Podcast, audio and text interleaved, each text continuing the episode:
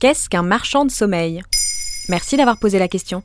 Un marchand de sommeil, ce n'est pas un joueur de pipeau sur un nuage. Ce n'est pas non plus une marque de literie. Non.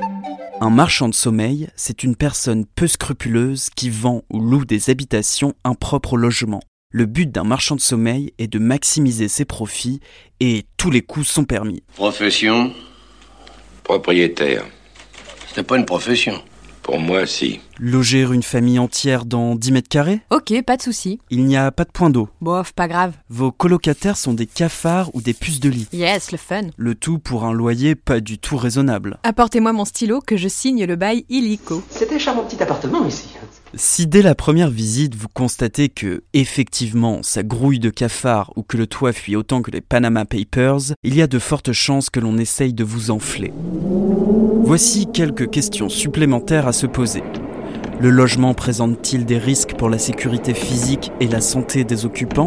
Est-il pourvu des aménagements standards, éviers, toilettes, chauffage? Aussi, la surface habitable est-elle d'au moins 9 mètres carrés? Et bénéficie-t-il d'un éclairage naturel suffisant et d'une bonne aération? Dans le cas contraire, on laisse son stylo bien au fond de sa poche et on évite de signer. Mais bon, parfois c'est plus délicat que cela. Les marchands de sommeil font leur business sur le dos des personnes en difficulté, souvent financièrement. Pour éviter d'être à la rue, elles acceptent de vivre dans des conditions insalubres. Quelles sont les solutions pour les locataires victimes d'un marchand de sommeil? Premièrement, vous pouvez en discuter avec le propriétaire. Ce dernier doit prendre à sa charge tous les frais de travaux pour rendre de nouveau le logement habitable. Moi, j'essaie de trouver une solution. Parce que vous appelez ça une solution, vous? Bon, c'est en théorie, car souvent le propriétaire, alias le marchand de sommeil, fait la sourde oreille et refuse de payer les travaux. Pour autant, il existe des démarches pour signaler un logement insalubre. La justice peut se saisir de votre dossier. Conséquence, si le marchand de sommeil refuse toujours de payer, la justice peut réduire le loyer, voire le suspendre jusqu'à l'exécution des travaux.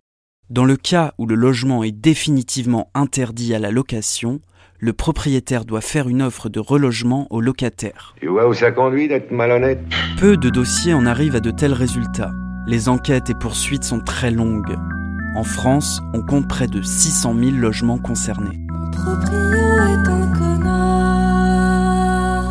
Mon proprio est un connard. Voilà ce qu'est un marchand de sommeil. Maintenant, vous savez. En moins de 3 minutes, nous répondons à votre question. Que voulez-vous savoir? Posez vos questions en commentaire sur toutes les plateformes audio.